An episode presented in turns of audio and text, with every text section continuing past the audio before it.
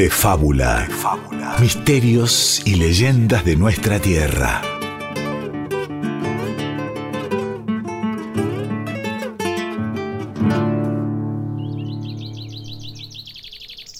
Hace mucho, pero mucho tiempo, en tierras que hoy pertenecen a la provincia de Salta, se hallaba una numerosa comunidad de habla quechua. Allí vivía Urpila, con sus cuatro hijos y su marido. La comunidad pasaba por una época sombría donde el alimento escaseaba cada vez más. El marido de Urpila salía todos los días, bien temprano, a conseguir algo que comer. Y no solo llegaba con las manos vacías, sino que regresaba en un estado espantoso sucio, cansado y mareado de tanta chicha que había bebido. Y esa noche no fue la excepción. escúchame, Urpila de mi alma. Confía en mí. Soy el señor de la casa y como señor de la casa, te prometo que mañana conseguiré comida para todos. Pero aquella promesa jamás era cumplida. Todo lo contrario. Urpila veía como sus hijos y ella seguían pasando hambre mientras su marido llegaba noche tras noche en peor estado. Y aquella decadencia no era algo solo de su marido, sino que toda la comunidad parecía haber caído bajo el dominio del vicio. ¿Qué fue de aquella época de la que hablan los viejos? De cuando el pueblo quichua vivía en abundancia. Antes se veneraba a nuestra amada Pachamama. Había altares por todos lados, zapachetas, para dejar ofrendas a nuestra diosa. Hoy quedan muy pocas. Antes se cosechaba el maíz para alimentar a la comunidad. Hoy solo se guarda para hacer chicha. Y los días que siguieron no fueron mejores. Y nadie hacía nada para cambiar la situación. Casi todo el maíz que se recogía se seguía destinando a la producción de chicha. Y eso terminó por arrastrar a los habitantes de aquella comunidad a una vida de vagancia y lujuria. La Pachamama consideró a aquel un pueblo desagradecido y por lo tanto decidió castigarlo. Entonces se secaron los ríos y las lagunas, la tierra se resquebrajó y las plantas se fueron marchitando. Ahora no solo faltaba el alimento, sino que casi no había agua que tomar. Urpila, viendo cómo sus hijos se morían, salió de su casa y corrió durante un largo trecho hasta llegar a un árbol. Junto a aquel tronco se alzaba una de las pocas apachetas que aún se mantenían en pie. Allí le ofreció a la diosa madre lo poco que le quedaba y le rogó clemencia. Oh, madre tierra, aquí te dejo un poco de coca y chista y, te pido algo de piedad. Oh, Pachamama, Pachamama, cosilla, cosilla. Cambiaremos, seremos más agradecidos, pero salva, salva a mis hijos. Y la mujer se apoyó contra el tronco junto a la pacheta y se quedó dormida de tanto cansancio. Y la Pachamama se le apareció en un sueño. Tranquila, Urpila. Me acaba de demostrar que el castigo ha servido. Antes de volver a tu casa, alza tus brazos y abre tus manos. Y verás cómo todo cambia. Urpila hizo aquello que le dijo la Madre Tierra y de pronto vio como sus manos abiertas se llenaban de vainas doradas con pequeños frutos. Eran vainas que caían y caían de aquel árbol bajo el cual se había quedado dormida. Y Urpila y todo su pueblo no tardaron en descubrir que aquellas vainas eran deliciosas y con ellas calmaron el hambre de la comunidad. A partir de hoy, este árbol será sagrado y no dejaremos de venerarlo es un recordatorio y un hermoso regalo de nuestra madre tierra, la Pachamama. Es el tacún que la grabamos. Mi gente lo llama el árbol, milenaria raíz madera. Abrazaste tu vida la lucha entre piedras y aquel jarilla. Nadie supo que había un mortero heredate mi raza de aguita en el cuenco redondo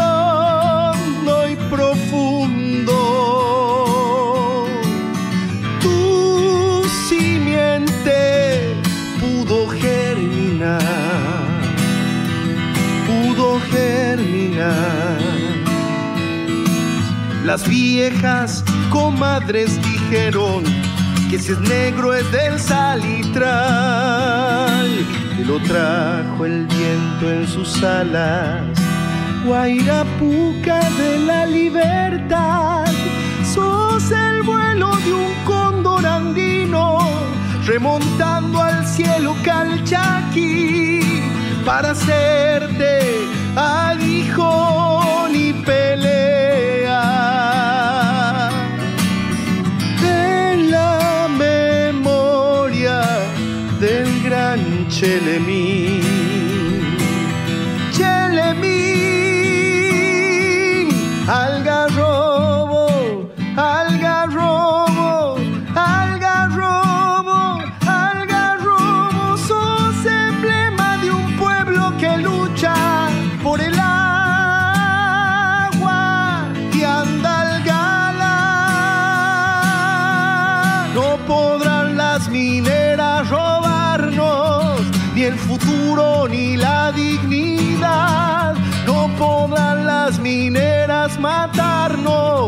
con atajo a lumbrera y el agua rica al santuario que se la conquija.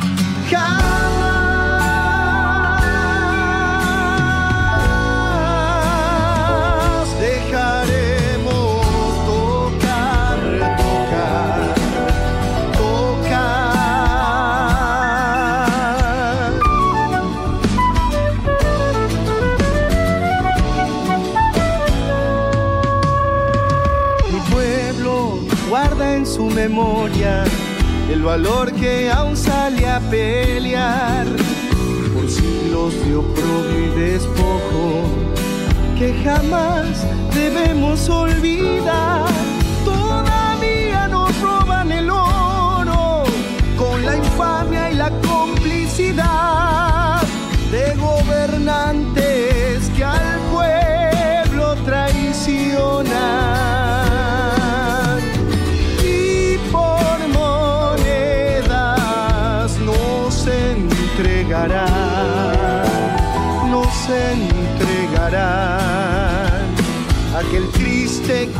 15 de febrero. Tu raíz como cuña partió a la piedra de la injusticia, donde el pueblo en la calle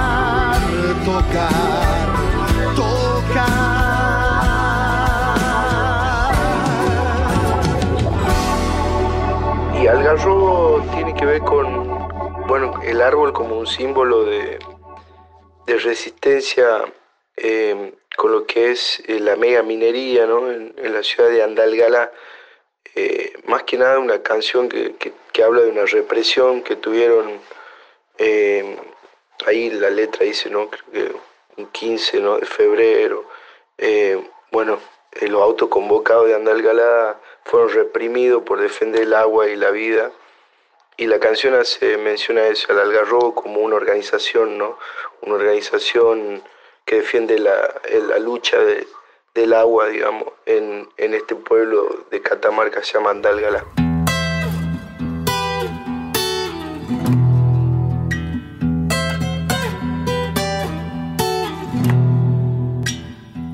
Y escuchamos de fondo la guitarra del cordobés Paul Castillo, muy reconocido como blusero, pero aquí con un tema folclórico, Algarrobo Abuelo y Piedra Blanca, que remite al emblemático árbol de San Luis, o más precisamente de un lugar histórico que se llama Algarrobo de los Agüero, que está en Piedra Blanca, en Villa de Merlo.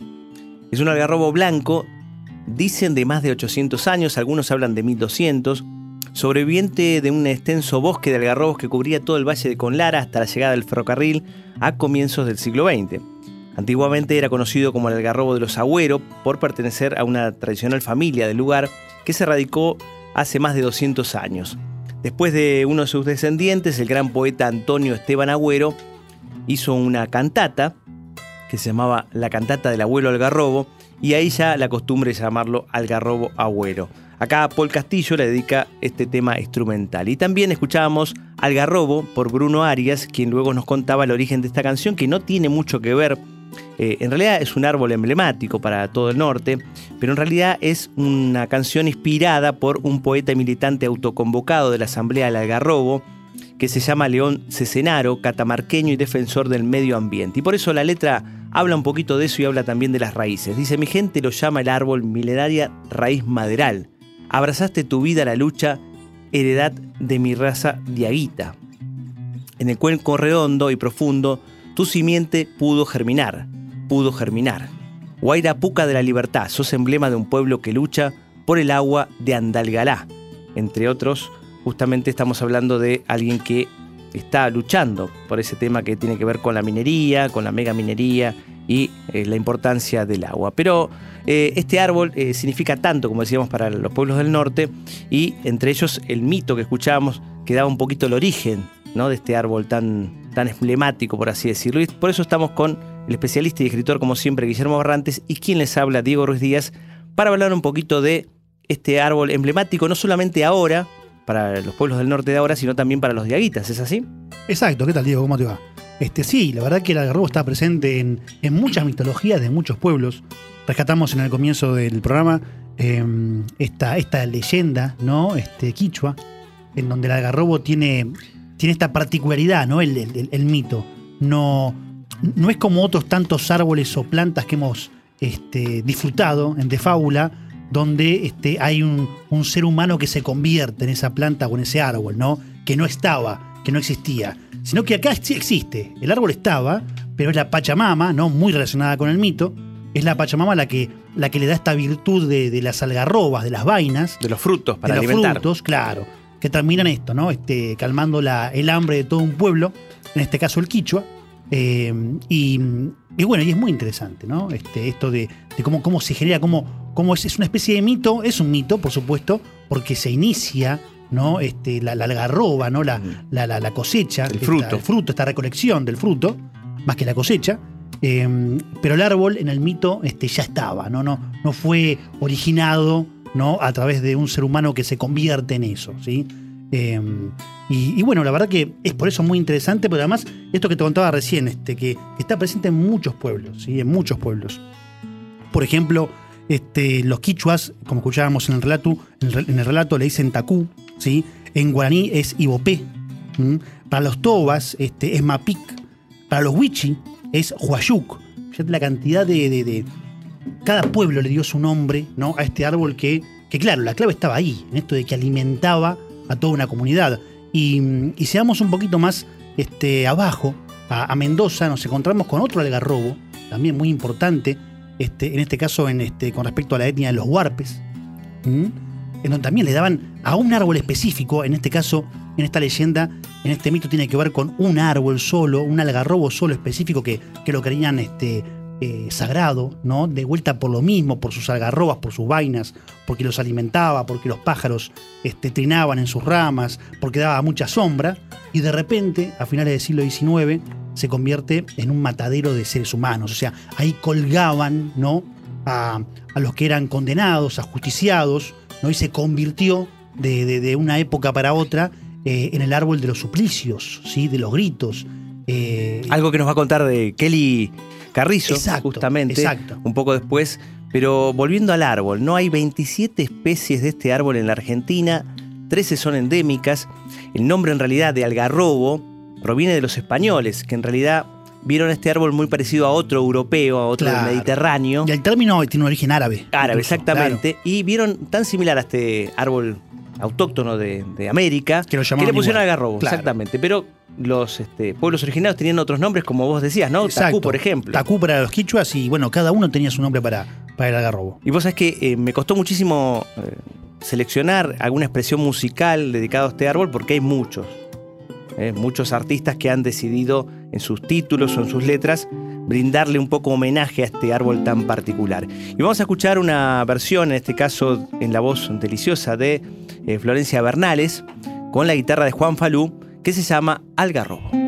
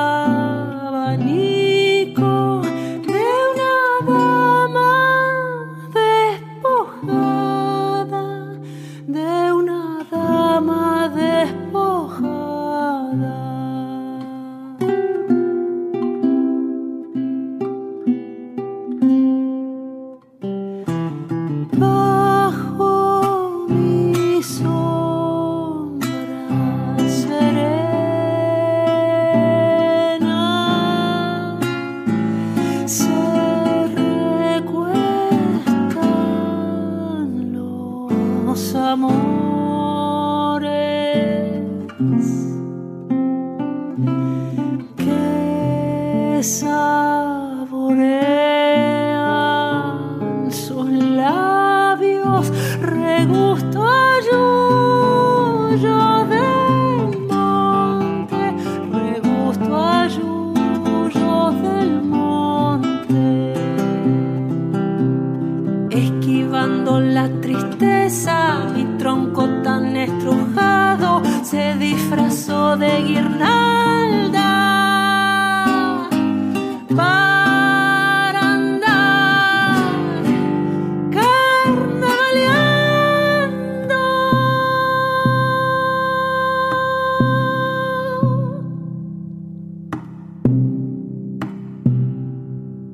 De fábula se enciende el fogón y crepitan las historias.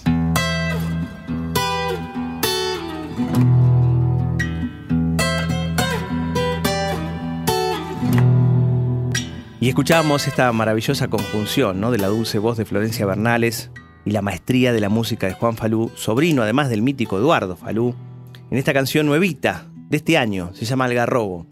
Pero este árbol cuyo mito fundante nos demuestra que es una fuente de vida, alimentación, de cobijo para los diaguitas, también para los huarpes, ¿no? habitantes de las actuales provincias de San Luis y Mendoza, y como decías vos, en las lagunas del Rosario, que está a 70 kilómetros de la capital mendocina, en medio de dunas, un ejemplar sobresale de este árbol sobre todos. Porque fue, como bien decías, un árbol que fue un árbol de muerte, no de vida. Claro. Del cual colgaban no frutos, sino personas asesinadas, condenadas por delitos graves, en juicios demasiado rápidos y de pocos testigos, ¿no? Pero la historia lo denominó como bien dijiste, el algarrobo de los suplicios o de la justicia. Pero si te parece, escuchamos lo que nos cuenta el profesor Ricardo Kelly Carrizo, director del Instituto Superior de Arte de Tinogasta de Catamarca y difusor de la historia y la cultura del norte argentino. Antes, también vamos a estar escuchando a Donata, como si hubiera escrito esa letra justamente para estos condenados. No me dejes partir, viejo algarrobo. Si te parece, vamos a ellos. No me dejes partir, viejo algarrobo. Levanta un cerco con tu sombra buena. Átame a la raíz de tu silencio, donde se torna pájaro la pena. Vengo de un mundo lleno de caminos, montaña, selva, mar, prado y arena. Traigo una sed de paz tan infinita. Hazme un nido de amor para mi pena.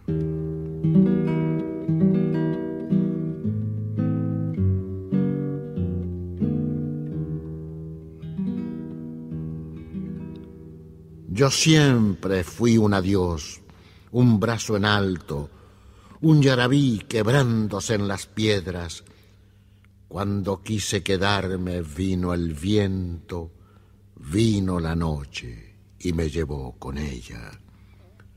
Mucho tiempo te vi quieto en la tarde, nada cerca de ti, solo tu fuerza. Tu balsámica sombra es como el beso del aura vesperal sobre la tierra. No me dejes partir, viejo algarrobo, que ya no sé decir hasta la vuelta. Hay un río profundo que me llama desde el antiguo valle de la pena.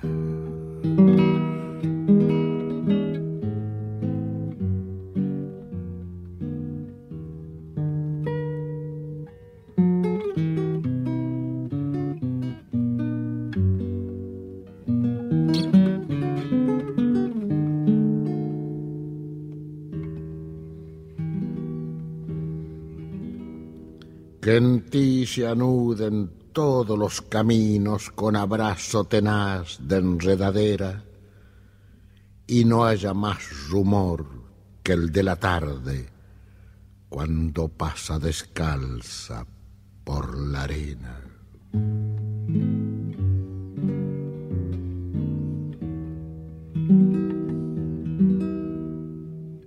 El algarrobo de la justicia más o menos nos dice que un algarrobo seco y añoso que se encuentra en una de las esquinas del Campo Santo, es decir, el cementerio de Laguna del Rosario, tuvo la mala suerte de protagonizar la historia siniestra eh, que estamos refiriendo. Según comentan a finales del siglo XIX, se ejecutaban en sus ramas a aquellas personas castigadas y condenadas por haber cometido delitos graves. El sistema era tan práctico que rayaba la perversidad. Se le dictaba sentencia al reo y se lo encepaba al pie del algarrobo hasta la ejecución. Después de ahorcarlo, dejaban el cuerpo colgado, colgando del tiento por unos días, como advertencia para otros malhechores. El cuadro dantesco lo completaban algunos jotes y otras aves carroñeras que se asentaban sobre el cadáver para picotearlo un poco. Pasado un tiempo lo descolgaban y lo sepultaban algo más allá. Según comenta el nombre de agarrobo de la justicia y los suplicios, fue impuesto por la gente del lugar, tal vez porque en sus oídos nunca se apagaron los desgarradores gritos, quejidos y súplicas de los condenados a muerte. De fábula se enciende el fogón y crepitan las historias. Y escuchamos primero No me dejes partir, viejo algarrobo, de y por Atahualpa Yupanqui, que dice: No me dejes partir, viejo algarrobo, levanta un cerco con tu sombra buena. Vengo de un mundo lleno de caminos, montaña, selva, mar, prado y arena. Traigo una sed de paz tan infinita, hazme un nido de amor para mi pena. Y parecen ser eh, estas personas, ¿no? De Algarrobo de la Justicia o de los suplicios, que colgados ahí este, pedían un poco que, la pena fuera más breve, más corta, ¿no? Este algarrobo tan mítico de la zona de Mendoza, con otros algarrobos como los del norte argentino, ¿no? Que sirvieron de alimento a estos pueblos que en principio la lujuria cayeron, pero después la Pachamama los salvó. Exactamente. En todo el noreste argentino, las algarrobiadas eh, son los momentos en donde la comunidad se junta a recolectar la vaina del algarrobo. Y, con relación a esto, este, en la cultura coya, ¿no? Eh, más específicamente en Bichigasta, en La Rioja, se habla de otra deidad muy relacionada al algarrobo, ¿sí? que es la Zapansucum, ¿sí? que es una, una mujer que lo que hace es, mientras las mujeres, las mujeres de la comunidad están Recolectan. recolectando, ella cuida a los hijos, ¿sí? a los niños, a los bebés de estas mujeres y los amamanta mientras sus madres están recolectando. Una ¿sí? niñera particular y especial. Exacto, una especie de guardiana de los niños y de los algarrobos. ¿eh? Así que este, es fantástica la cantidad de, de, este, de, de historias ¿no? que, que reúne, se reúnen alrededor de un mismo árbol como, como este tan mítico. Y vos hablabas de La Rioja, ¿no? Claro. Justamente, bueno, ¿qué es más riojano? Sino un género musical como la chaya. Y Fantástico. vamos a ir con la chaya. Bien. Quizás uno de los temas sobre este árbol que tiene más versiones. De Sinagla y Ponferrada, Algarrobo, Algarrobal. Pero en este caso por la voz de nuestra madre tierra, de la mejor de todas, de la Negra Sosa. Nos vamos con ellos. En realidad, los dejamos con la Negra Sosa. En tanto, nosotros nos vamos. Hasta el mito que viene. Así es. Algarrobo, algarroba, qué gusto me dan tus ramas cuando empiezan a brotar. Cuando empiezan a brotar, señal que viene llegando el tiempo del carnaval.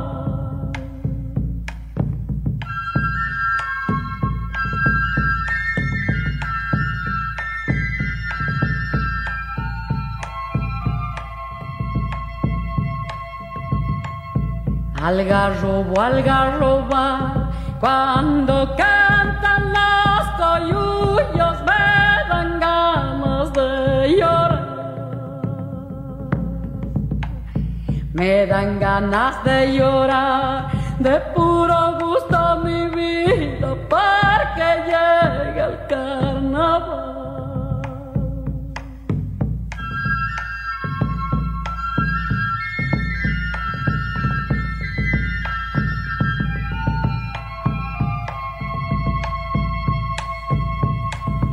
Algarrobo, algarroba, la vida la por la noche salió a cantar y llorar. Salió a cantar y llorar con el tambor de la luna y el amor del carnaval. Y el amor del carnaval.